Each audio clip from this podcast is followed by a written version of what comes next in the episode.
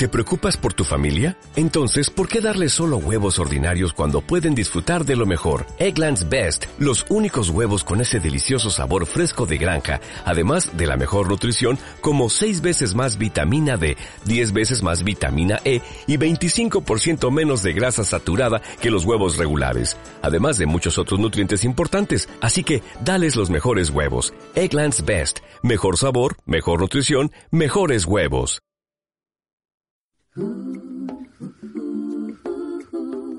Cómo nos ha cambiado la vida es el primer programa de radio en el que te hablamos de la maternidad de una forma diferente. Un espacio en el que mamás y especialistas comparten experiencias, consejos e información muy útil sobre el embarazo, el posparto y la crianza. Presentado por Teresa Fernández, periodista y mamá novata. Y por Bárbara Fernández, especialista en actividad física durante el embarazo y posparto. Mi pequeño trocito de gloria es el alba que alumbra una nueva historia. Muy buenos días. Por fin es viernes. Ya nos echabais de menos, ¿eh? Pues ya estamos aquí otra vez. Y hoy no os podéis perder nuestro programa. ¿Que de qué trata? De ese momento en el que llegas al campamento base de la maternidad, que es tu casa, y vivimos esos primeros momentos con el bebé tras darnos el alta en el hospital. Ese campamento que no volverá a ser el mismo ya que habéis entrado siendo uno más de los que salisteis. Un momento en el que los papás primerizos generalmente viven con más angustia. Pero, papás, keep calm, respirad, porque os vamos a dar las claves para sobrevivir a las temidas visitas, el pánico del baño, momento cambiador y sentimientos enfrentados. Nuestra pediatra y nuestra psicóloga nos iluminan este camino de pañales, chupetes y biberones. Y hoy algo ha cambiado en el Mami Consejo. Si quieres saber qué es y de qué hablamos, no cambies de emisora. Escuchamos las preguntas del consultorio y comenzamos. Hola, buenos días. Mi caso es el de una madre primeriza que acaba de dar a luz a una nena y me gustaría que me aconsejaseis a partir de qué mes puedo empezar a ponerle los pendientes en la oreja. También si basta con que vaya directamente a la farmacia o debería consultarle previamente al médico. Muchas gracias, un saludo. Hola, soy Inés y os llamaba porque me gustaría saber en qué momento del embarazo se empieza a notar al bebé. Bueno, yo estoy de 12 semanas y la verdad que me haría mucha ilusión empezar a notarlo. Un saludo.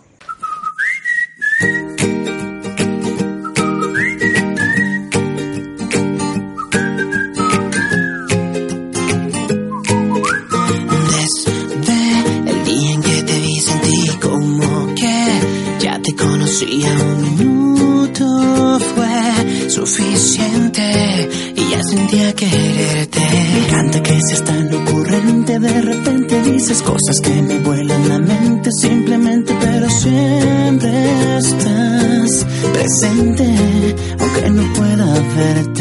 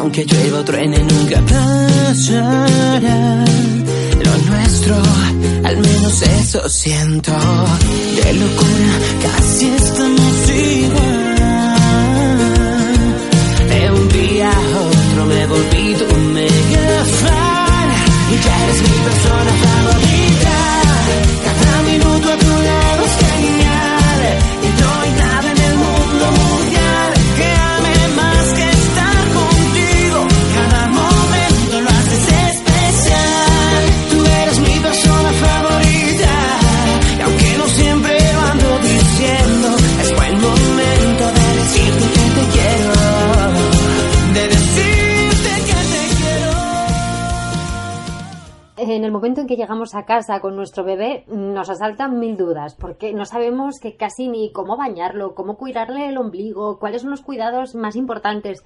Entonces, calma, papás, que esto, por esto hemos pasado todos. Y para hablar de ello tenemos a nuestra pediatra que nos va a explicar un poquitito y a guiarnos en estos primeros pasos que vamos dando para conocernos bebé y padres. Muy buenos días, Bárbara. Hola, buenos días. Buenos días, Tocaya. buenos días. a ver, eh, una vez en casa, ¿qué cuidados como profesional recomiendas o consideras más importantes hacia el recién nacido? Bueno, en general yo creo que ahora los papás están muy bien orientados desde la maternidad eh, con todas las, bueno, las pautas a seguir. Lo que pasa es que sí que es verdad y nos pasa a todos, incluso a los profesionales de la salud, que cuando llegas a casa y te toca hacerlo a ti, te mueres de miedo. Entonces, sobre todo eso, lo que habéis dicho vosotras, calma, que todo se aprende con el tiempo, que esta es probablemente una de las experiencias y de los retos más importantes a los que nos vamos a enfrentar en nuestra vida y que se puede. Lo han hecho otras mamás, así que nosotras también podemos. Eh, cuidados habituales, eh, sobre todo eh, de, tema higiene, muchas veces en las maternidades depende un poco, a veces recomiendan baño diario, a veces te dicen una vez cada dos días para que la piel no se reseque mucho. En principio no hace falta ponerles mucho jabón para que la piel no se reseque. El cordón umbilical, que es un tema muy, muy cuestionado y muy reiterado, así como un pregunta, eh, se puede sumergir en el agua sin ningún tipo de problemas. Eh, luego, lo importante es que quede bien seco y en principio no haría falta ni siquiera cubrirlo con una gasa ni curarlo con nada. A veces sí que es verdad que puede rozar la pinza del cordón con el pañal y entonces igual en ese caso sí que podemos cubrirlo con una gasa, pero lo ideal es que quede al aire y se suele caer en torno al quinto, sexto día. Bueno, eso, lo importante sobre todo es que quede bien sequito. Eh, tema alimentación, bueno, eso ya va también con las pautas de, maternidad. Eh, evitar, sobre todo, sé que es muy difícil los primeros días el tema de las visitas. Los recién nacidos son están, digamos, entre comillas, inmunodeprimidos por definición, tienen muy pocas defensas, entonces intentar evitar en la medida de lo posible aluvión de visitas, ya sé que es muy complicado, que todo el mundo quiere coger al bebé, besarlo, achucharlo, llenarlo de virus hay que intentar no meterlo en una urna ni en una campana, pero bueno, protegerlo en ese sentido. Eh, a la hora de dormir, para prevenir el tema de la muerte súbita del lactante, boca arriba, sin peluches en la cuna, sin trastos, sin cosas así que le puedan, eh, vamos, eh, tapar la cara o las fuerzas nasales.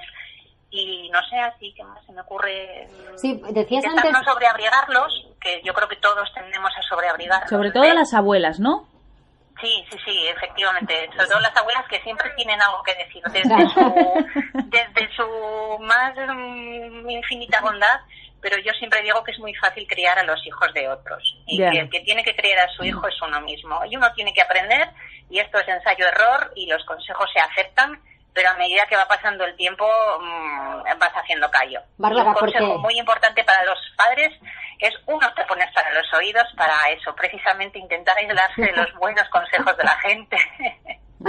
Eh, eso, es no saturarse, porque si no... Oye, volviendo ahora que comentabas lo de, lo de abrigarlos en exceso, yo recuerdo que, porque a mí me pasaba también, le tocaban las manos, le tocaban los pies, este niño tiene las maninas frías, tiene los pies fríos, y digo, no, a mí el pediatra me dijo que le tocase el pecho, que si el pecho lo tiene bien, que, que, está bien, que no, es así, ¿no? Era lo que... Claro, lo que pasa es que los bebés, mm, especialmente los recién nacidos, tienen una, la vasculatura de, la, de las manos, de los pies, la vasculatura periférica la tienen un poquito sensible a los cambios de temperatura. Es muy frecuente que tengan las manos y los pies fríos y a veces incluso se les ponen hasta un poco azulitos. Entonces, por eso se dice pues que nos fijemos en las zonas centrales.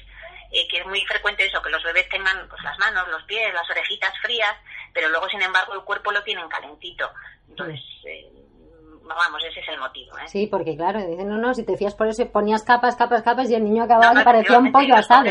Como pollo, sí, Ayer estaba yo con unas con una pareja de mamás, ¿no?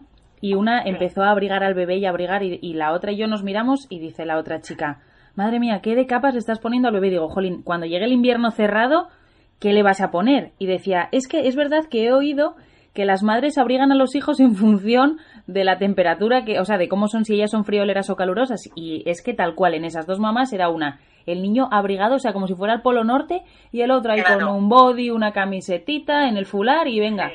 Claro, porque hay veces Claro. que te dice también, eh, bueno, es que depende del pediatra que te toque, evidentemente, pero hay veces que te dicen una capa más de la que llevas tú. Claro, si tú te has puesto 8 millones de 200, capas como una cebolla, pues eh, el niño, no me quiero imaginar, parecerá un muñeco de nieve ahí envuelto, porque Claro, es que cada uno, yo por ejemplo soy súper calurosa, entonces siempre me da la sensación de que abrigo poco a, a mis hijos, pero sobre todo yo creo que es eso, también evitar zonas de corriente, cambios bruscos de temperatura, un poco de sentido común, que yo creo que al principio eso cuesta cuesta equilibrarlo. Cuando tiene uno un bebé en casa, parece que ha desaparecido, pero luego vuelve, luego vuelve.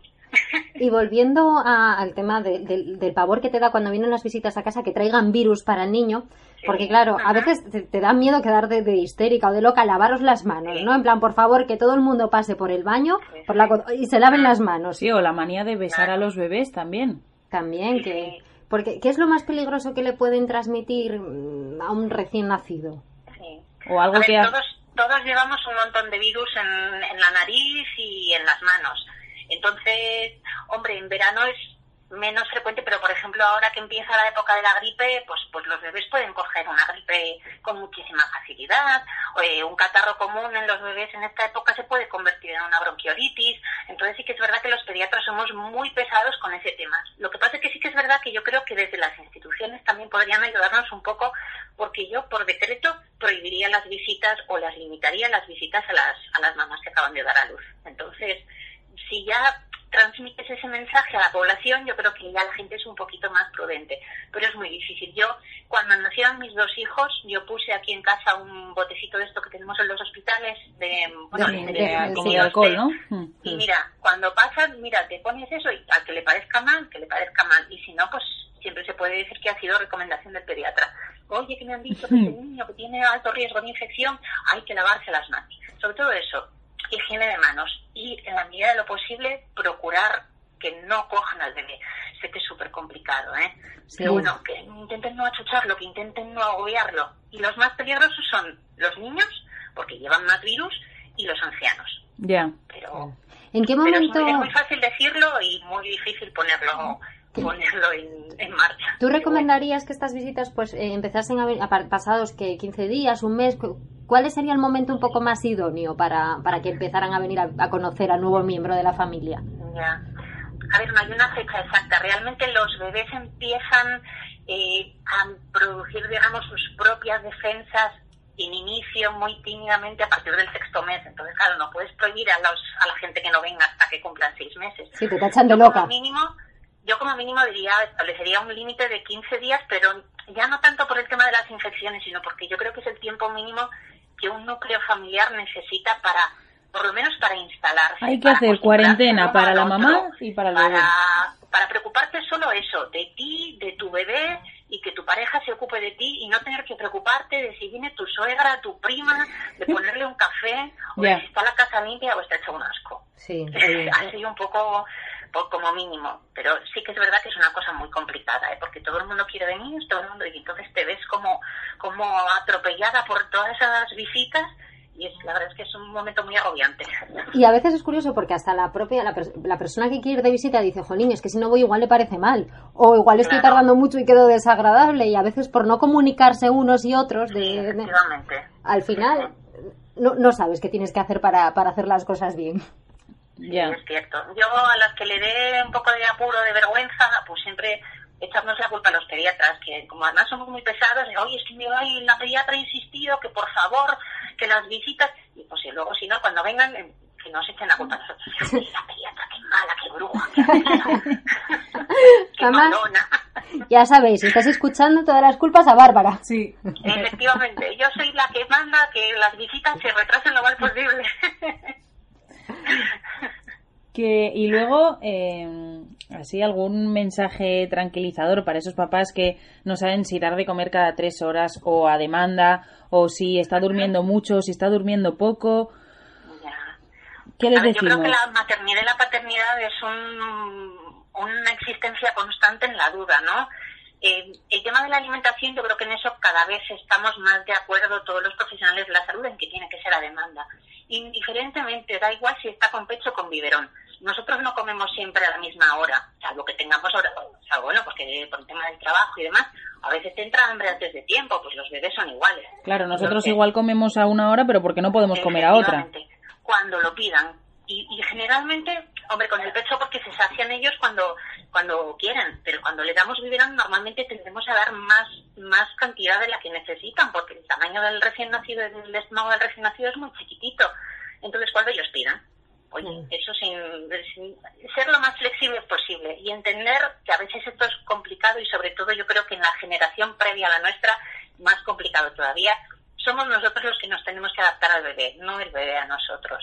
Entonces, eso hay que asumirlo. Es complicado, tu vida se vuelve patas arriba, pero merece la pena. Y tiene que ser así, yo creo. Oye, eh, Ba- Bárbara, y una última pregunta. Eh, normalmente, bueno, tú sales del hospital y tienes la revisión a los 15 días, si no recuerdo mal, con el pediatra para controlar que todo va bien. En ese periodo de 15 días, eh, ¿qué, qué alarma podemos mm, identificar como para decir, voy a ir antes al pediatra? Me imagino que el niño que pierda mucho peso y no sé si, si algo más. Ahora, por ejemplo, los bebés que están con lactancia materna exclusiva se citan por primera vez a los siete días para ver, pues precisamente detectar problemas que haya en, el, en la lactancia, pues que haya un agarre que no sea bueno o que, pues eso, que el bebé no esté medrando bien, no esté ganando bien peso. Entonces eso sí que se ha adelantado en los bebés de lactancia materna al séptimo día. Pues, a ver, eh, sobre todo eso, los bebés que no se alimentan correctamente, que tienen, pues eso, por problemas de agarre, por lo que sea, cuando empiezan a lo primero que hacen es deshidratarse. Entonces se les hunde la fontanela y sobre todo están muy apáticos, duermen mucho más de lo normal eh, o pueden estar excesivamente irritables. Entonces, son uno de los signos así Aquí tenemos un bebé lactante irritable, perdón, ¿eh? Sí. mío, que estoy intentando consolarlo. Estamos oyéndole de fondo. Eh, eh, Esto es en, vivo y en directo. Claro. Esto es la conciliación. Radio, Así que eso, pues que lo noten, que duerme mucho, por ejemplo, o que está muy irritable. Eh, la fiebre, la fiebre en los primeros, en el primer mes siempre es un síntoma de alarma. Entonces, en caso de que lo noten excesivamente caliente, que a veces también es difícil porque los bebés tienen una temperatura un poquito más elevada que la nuestra, que le pongan el termómetro y si tienen fiebre mm, o febrícula, que es más de 37 y medio, pues, pues requeriría valoración por, por un pediatra. Además, que estén tranquilas, que si entran por urgencias estás tú, ¿no? Eh, bueno, o algún compañero. no, Sí, a ver si ahora llega. No, no, yo solamente quiero con Bárbara. ¿Te Yo solo con imaginas? Bárbara. Queremos con la, con la pediatra de la radio. Eso, eso. Bueno, Bárbara, pues nada, te dejamos ahí con el peque, ¿vale? Nada, muy bien. Que oye, que- Sobre todo a los papás primerizos, mucho ánimo. Yo, por ejemplo, que ahora acabo de tener el segundo, se vive de otra manera, porque a pesar de que sea pediatra, se pasa mal y se tienen muchas dudas. ¿eh? Sí. Y que calma, que todo pasa, que lo mejor está por llegar y que es una experiencia preciosa. O sea que, y enhorabuena a todos los que estén pasando por ello, o los que vayan a pasar. Muy bien. Muchas gracias, Bárbara, Muchas por ese gracias, mensaje. Bárbara. Bueno, un abrazo muy fuerte. Gracias, que tengas buena mañana. Hasta luego. Hasta luego.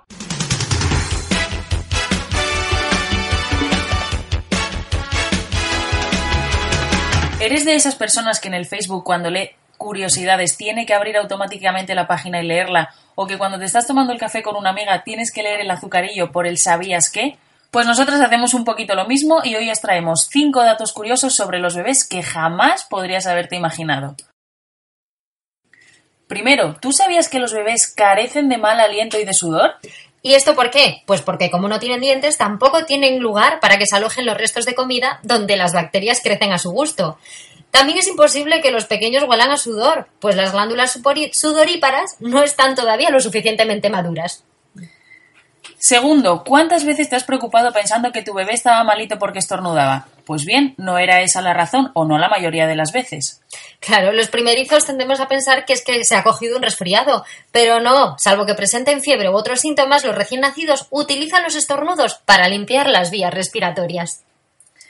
Aquí va el tercero. ¿Cuántas veces habéis visto bebés en un cochecito dormidos profundamente con un jaleo de fondo tremendo? ¿Cómo pueden hacerlo? Y es que el entorno con algo de ruido es el lugar perfecto para que un recién nacido se duerma. Esta extraña predilección por los sonidos se debe a que les ayuda a relajarse, ya que les hace sentir como en casa, es decir, en el útero materno. Utilizar grabaciones de latidos del corazón o sonidos de un ambiente acuático es muy útil a la hora de que los más pequeños se relajen. Y vamos con la cuarta. ¿Habéis oído alguna vez lo de las lágrimas de cocodrilo? Pues bien, por los bebés sí que no va. Si no vemos lágrimas en los recién nacidos, no será porque estos no lo intenten. Lloran, gritan, gimotean, pero no sueltan ni una gota. ¿Por qué? Pues porque los conductos lagrimales aún están cerrados. Y vamos con la última que posiblemente sea de las que más te sorprenda. Y es que los bebés no tienen rótulas. Se les empiezan a formar un poquito más adelante a través de o a partir de un cartílago que se osifica con el tiempo. Por eso es tan tan importante no ponerlos de pie desde edades muy tempranas. Y pensar esto todavía es más curioso si sabemos que los bebés tienen más huesos que los adultos. Por ejemplo, un recién nacido llega a contar con 300 huesos, mientras que los adultos tenemos 206. ¿Es, ¿Por qué? Pues esta transformación se debe a que muchos de los huesos se van soldando con el paso del tiempo, como pueden ser, por ejemplo, los de la cabeza. Y con esto terminamos por hoy nuestras curiosidades sobre los recién nacidos.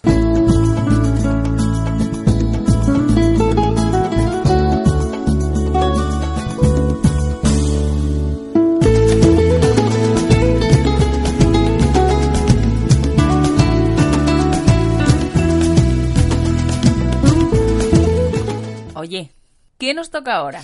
¡Ay, qué nervios! ¡Nuestro concurso! Toca añadir una pista, ¿no? Porque hasta donde sé, no hemos tenido acertante esta semana pasada. No, chica, qué disgusto, ¿eh? Con lo bien que nos había ido la semana pasada con la llamada en directo y todo. Bueno, a ver si con la pista de hoy alguna mami o algún papi se anima a darnos la respuesta y acierta. Bueno, pero antes de la pista, escuchamos de nuevo el fragmento, ¿te parece? Venga, me parece. ¿Por qué voy a volver atrás y cometer siempre los mismos errores? Estoy embarazada. Cuando puedo cometer otros nuevos. Entonces, ¿no tienes ni idea de quién de nosotros es el padre? Seguro que una de esas fechas es la más probable. Las dos son igual de probables, así que traiga al padre si puede averiguar quién es.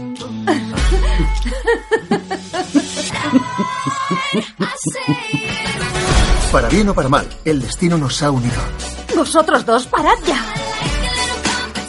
Bueno, igual ahora ya lo tenéis mm, claro qué película puede ser. Pero por si acaso, ahí va la pista que os prometimos. Es la tercera película sobre la vida de una mujer con muchos complejos y con una vida sentimental caracterizada por sus constantes crisis, por llamarlas de alguna manera. Yo creo que con eso, mm, bueno, claro, yo ya sé qué película es, entonces me parece que esa pista es clave.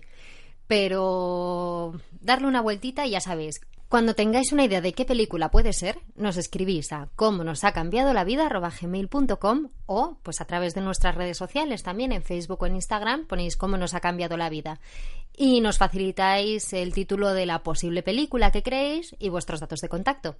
Y ya sabéis que si acertáis, tenemos un super premio preparado para vosotras. Venga, animaros a participar. Salacadulla, chalchicomula, bibidi babidi bú. Siete palabras de magia que son bibidi babidi bú. Salacadulla, chalchicomula, bibidi babidi bú. Yo hago milagros con esta canción.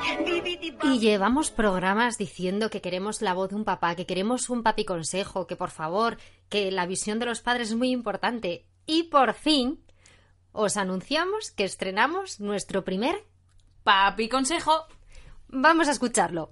Hola, muy buenas. Yo soy el padre de un bebé de nueve meses y mi consejo va para cuando los padres, sobre todo, que no somos muy expertos y los niños a la hora de cambiar el pañal suelen apuntar hacia arriba, pues es muy bueno pues tener una toallita a mano y según le quitas el pañal se la posas y así aunque se haga pis que es muy frecuente, por lo menos no te chisca todo y así ahorras tener que lavar muchas cosas y una bronca muy grande. Venga, chao. Esperamos que os haya gustado el primer papi consejo y sobre todo, sobre todo, que no sea el último. Siete palabras de magia que son. Bárbara, ¿qué hora es? ¿La hora de tomarnos un café? un café en el campo, ¿eh? Ay, picarona, ya sabes por dónde va, Ay, ¿eh? Te veo venir, ya te veo venir. ¿Y por qué decimos esto? Pues porque ha llegado el momento de nuestra canción dedicada. Con esto del café en el campo seguro que alguno ya sabe quién la dedica, pero bueno, escuchemos la sintonía y luego os contamos. Te voy a escribir la canción más bonita del mundo. Voy a capturar nuestra historia en tan solo un segundo. No sé si será la canción más bonita, pero probablemente de las que llevamos dedicada hasta el momento, seguro que la más marchosa. ¿Por qué la más marchosa, Teresa? Hombre, porque hoy es viernes y traemos una bachatita. Anda, mira qué bueno. ¿Tú sabes bailar bachata? Mm, Yo sí, mis pies lo hacen un poco peor que yo. Ah, bueno, pues un día tenemos que irnos a bailar bachata, a ver si es verdad esto que me cuentas. Pero vamos a centrarnos. ¿Qué artista va a sonar ahora mismo? Pues ahora mismo va a sonar Juan Luis Guerra, que es un artista dominicano, para quienes no lo sepan, y cuya canción se llama Muchachita Linda, que dedicó a su hija. De hecho, el cantante contaba en una entrevista que cada vez que escribía salían más cosas hermosas de su muchachita. Os dejamos con esta bachata para animar la mañana del viernes.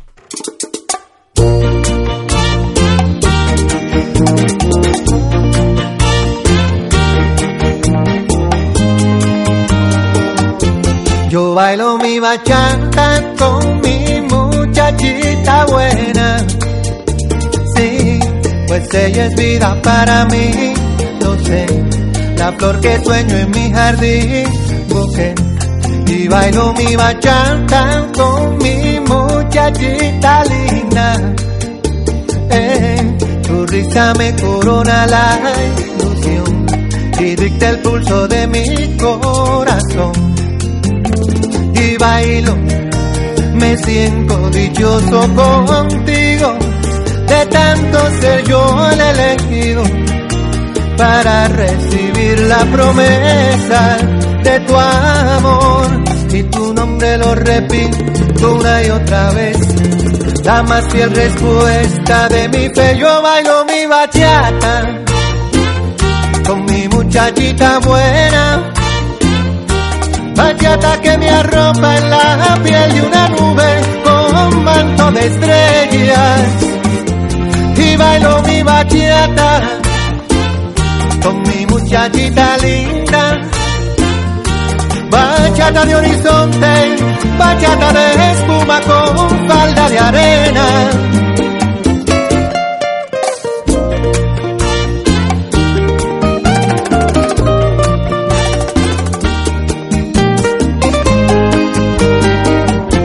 Yo bailo mi bachata con mi muchachita buena. Sí, tus ojos son la fuente de mi luz, que dan al cielo su vestido azul. Y bailo mi bachata, muchachita linda. La tierra gira cuando me hablas tú, y alegre el eje de mi norte y sur y bailo, me siento dichoso contigo, de tanto ser yo el elegido para recibir la promesa de tu amor y tu nombre lo repito una y otra vez. La más fiel respuesta de mi fe, yo bailo mi bachata con mi muchachita buena. Bachata que me arropa en la piel de una nube con manto de estrellas. Y bailo mi bachata con mi muchachita linda.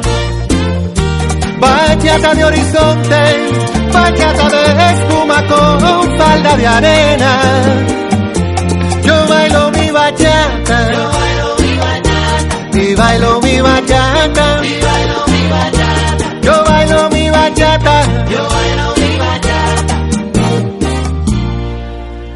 Y vamos ya con nuestra palabra del día. Que entre la sintonía. Palabras más, palabras menos. Es lo que más te puedo dar. Es lo de siempre. Y la palabra del día es puerperio. ¿Tú sabes lo que es el puerperio, Teresa? ¿Cómo no lo voy a saber, Bárbara? Si tuve que pasar por ello y no hace mucho. El puerperio es el periodo que inmediatamente siga el parto y que se extiende el tiempo necesario, entre 6, 8 semanas o 40 días, pues para que el cuerpo materno vuelva a las condiciones previas a la gestación. Y es que es importante durante el puerperio asegurar que la madre esté bien físicamente y en condiciones de cuidar al recién nacido, Para ello debe descansar y debe cuidarse y sobre todo tener la información necesaria para la lactancia materna o alimentación del bebé decida la que decida, su salud reproductiva, planificación familiar y los ajustes en general relacionados con su vida. Por eso, en este momento, siempre estamos muy controladas por los ginecólogos. Además, es fundamental en el puerperio pues una buena salud física y, por supuesto, mental, ya que pasamos por un nuevo momento muy duro. Momento pues en el que el agotamiento, la falta de sueño y un bebé que hay momentos que a nuestros oídos es como si hablase chino, pues todo esto hace mella a nosotros. Y en estos instantes es fundamental y muy importante la figura del psicólogo. Y por eso hoy entrevistamos a nuestra psicóloga favorita, Emma Villar. Muy buenos días, Emma. Muy buenas. Oye, chicas. Muy bien. Ese momento en el que la mamá llega a casa por primera vez con el churumbelito en brazos y de repente la casa se te hace pequeña o muy grande, no lo sé, no sé qué decir. ¿Cuáles son esas sensaciones que puede que puede haber, que pueden aparecer? Bueno, es lo que comentó en otras en otros programas, ¿no? Que cada mamá es un mundo y cada cada situación también, o sea, que es un poco depende, pero pero normalmente es verdad que, que suelen venir pues muchas a veces los miedos, muchas angustias, porque en el hospital estaba todo como bajo control, ¿no? Siempre estaba una enfermera o un médico en el que en un momento dado podías eh, te echaban una mano para bañarles, para poder dormirles, para tú descansar un poquito, estabas como más arropada y llegas a casa y ya te encuentras con la realidad. Entonces, pues sí, hay muchas veces que empiezan un poco los agobios, las angustias, hay mamás incluso que la leche pues no la sube hasta que no llega a casa, que entramos pues con otro con otro hándicap ahí, ¿no? Que es el tema de la lactancia, pero bueno, intentando sensaciones muy contradictorias, además con mucha ambivalencia. Bueno, tengo a mi hijo como pues, observar un poco cabreado. nada, aquí en este programa la banda sonora son los niños de fondo. Sí, y además está claro. tiene que ser así. Oye, para hablar de la maternidad es muy importante pasar por ello, ¿no? Entonces, Mejor banda sonora que esta ninguna. Exactamente. Emma, sí, cada mujer es un mundo, pero bueno, yo creo que todas en algún momento pasamos por ese momento de estrés de Dios mío, Dios mío, eh, qué miedo, que no sé que lo estoy haciendo mal, bien, vienen, eso, el momento de, hablábamos antes con la pediatra, llegan las visitas. Momento visitas en casa. Es un momento delicado. Momento. Porque yo siempre, siempre recomiendo que, claro, todo el mundo tiene muchas ganas de ver a la mamá que está, pero sobre todo de repente mm, ver al, al nuevo miembro de la familia. Y la mamá pasa a un segundo plano, ¿no? Que es la que en ese momento además necesita muchas veces más atención. Pues las visitas, por favor, controladas. La mamá en muchas ocasiones no está para eh, tener que enfadarse o no tener que agobiarse y, tiene que la única preocupación en ese momento de la mamá y del papá también es adaptarse al nuevo miembro, el nuevo miembro adaptarse a ella, poquito a poco el crear un vínculo, el contacto, el pasar tiempo con él y las visitas ya llegarán. O sea, yo creo que la familia pues más cercana, ¿no? Quien te apetezca ver pues sí que puedes decir en un momento dado, venga, vente, eh, que vamos a estar aquí, pasarte un rato, pero nada de compromisos que vienen de repente no sé cuántos a casa, tengo que sacar patatas, tengo que sacar aceitunas, tengo que estar pendiente, no. O sea, vamos a, a, dejar disfrutar a la, familia y a todos los cambios que, que, que está habiendo y, y, y, eso que la mamá muchas veces bastante tiene ya con recuperarse ella, con estar con su bebé y ahí el papá que, que, tome un poco cartas al asunto y decidir, bueno, eh, vamos a gestionar esto de una forma tranquila y oye, si la mamá tiene ganas, decir, venga, vamos a, a quedar, por ejemplo, debajo de casa, ¿no? Yo lo recomiendo mucho es una manera de salir también de casa, ¿no? Y distraerte un poco. Hombre, y que siempre te puedes ir cuando quieras, ¿no? Que si estás en casa al final... Eso es.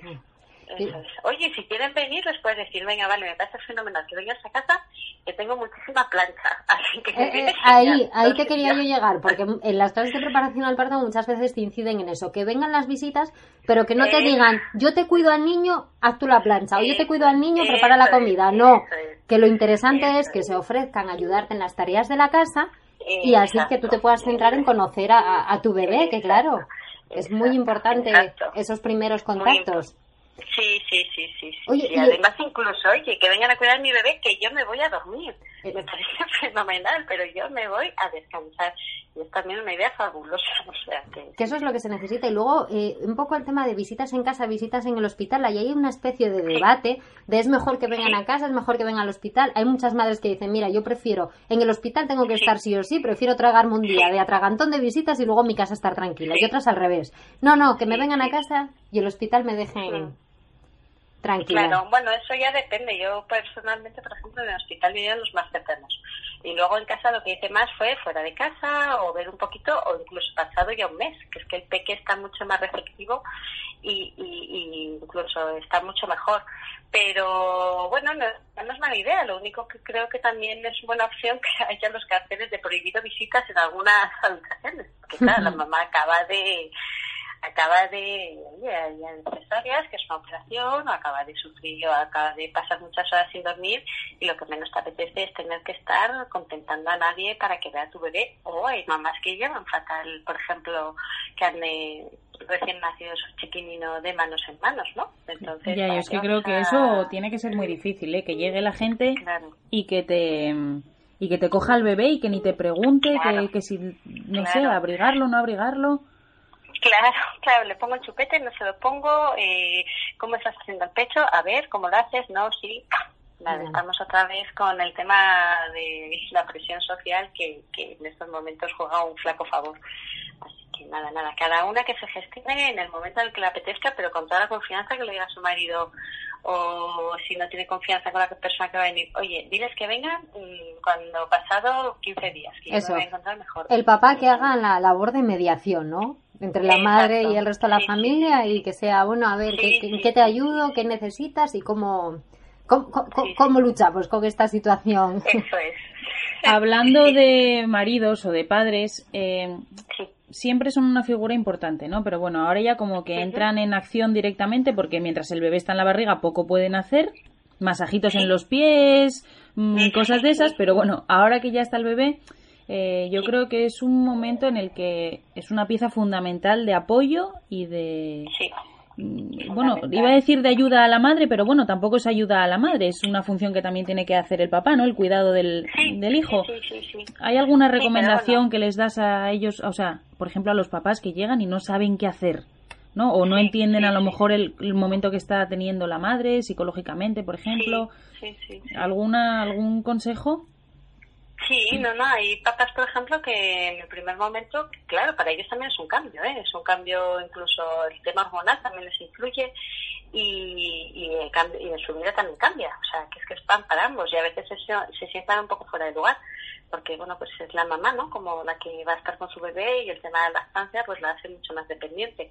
Los papás que apoyen, que controlen el estado de ánimo muchas veces de la mamá, que si la mamá está con el pecho cada dos, tres horas, que busque esos ratitos que la mamá pueda descansar y él hacerse cargo. Eh, que valore a la mamá muchas veces porque nos sentimos con la autoestima muy baja por los cambios de imagen, el tema físico nos afecta muchísimo, el cansancio, todo nuestras hormonas están en un vaivén, con lo cual el apoyo a la mamá, eh, las caricias, los abrazos, el refuerzo positivo de tú puedes con esto y con más, esas cositas que a veces son una tontería y no, y no desapercibidas, eh, es fundamental. Es decir, bueno, ya gestionar a las terceras personas, que a veces a las mamás tienen que escuchar, hacer esto, lo otro, y la mamá ya no puede más y rompe llorar.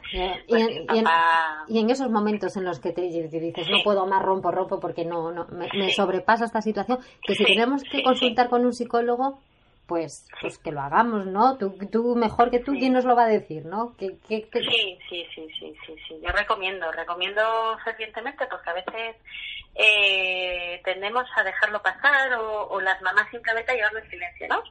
Y, y ese silencio genera muchísima soledad. Entonces, eh, bueno, pues un problema que se puede acatar eh, pronto y que puede ser llevadero y y se puede hacer una bola, se puede hacer una bola y se puede hacer mucho más grande y es un sufrimiento para la mamá y sobre todo pues, eh, directamente y directamente para el bebé y es una tristeza ¿no? que no se pueda disfrutar en esos momentos de tu bebé de manera sana y de manera tranquila Entonces, sí, sí, recomiendo que, que si no tienes un apoyo en gente cercana, que yo siempre, antes que igual, oye, el psicólogo, pues me da mucho coraje, o, económicamente, o cualquier traba que pueda haber, eh, bueno, pues busca un apoyo familiar, en compañías de trabajo, incluso en ir a hacer ejercicio, pasear, alguna amiga.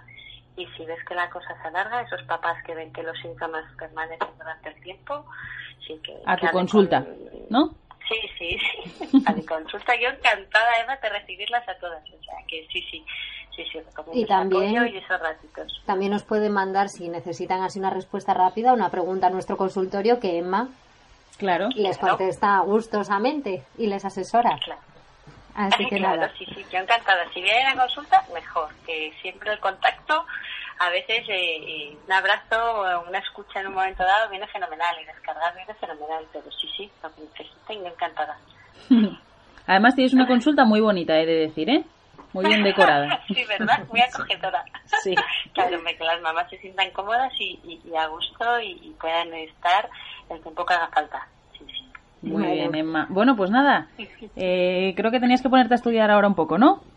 Sí, sí, pues... sí, Empezamos con los cursos todos los fines de semana. Pues nada, te dejamos un abrazo, entonces. Emma. Muchísimas gracias. ¿eh? Venga, un abrazo muy fuerte. Venga, feliz viernes. Gracias, igualmente. Chao. Y además de toda la información que nos aportan estas entrevistas con especialistas, ya sabéis que si tenéis dudas nos las podéis mandar a nuestro consultorio. Hoy nos van a contestar a las dudas Elena la matrona y Bárbara la pediatra. Escuchamos los audios que nos habéis enviado. Hola, buenos días. Mi caso es el de una madre primeriza que acaba de dar a luz a una nena y me gustaría que me aconsejaseis a partir de qué mes puedo empezar a ponerle los pendientes en la oreja. También si basta con que vaya directamente a la farmacia o debería consultarle previamente al médico. Muchas gracias, un saludo. Hola, buenos días. En respecto al tema de poner los pendientes a los bebés, en principio no hay un plazo mínimo establecido.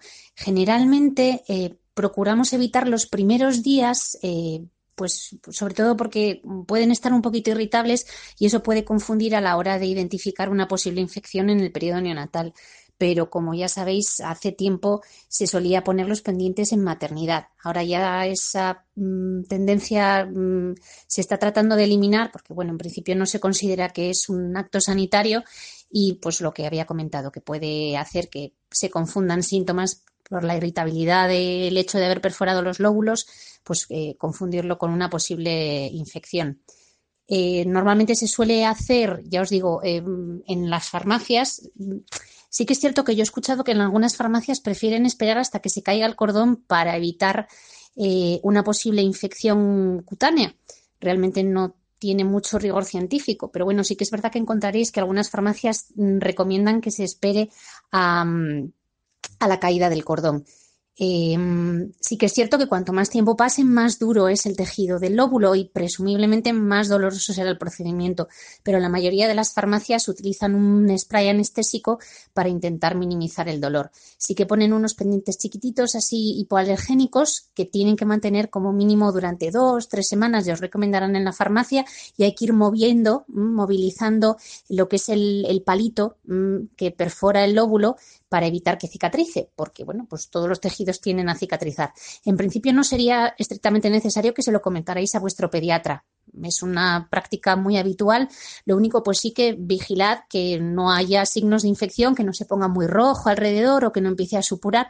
En ese caso sí que habría que consultarlo al pediatra una vez puestos ya, pues precisamente para, para tratar una posible infección cutánea y creo que, bueno, espero haber resuelto las dudas. Un saludo.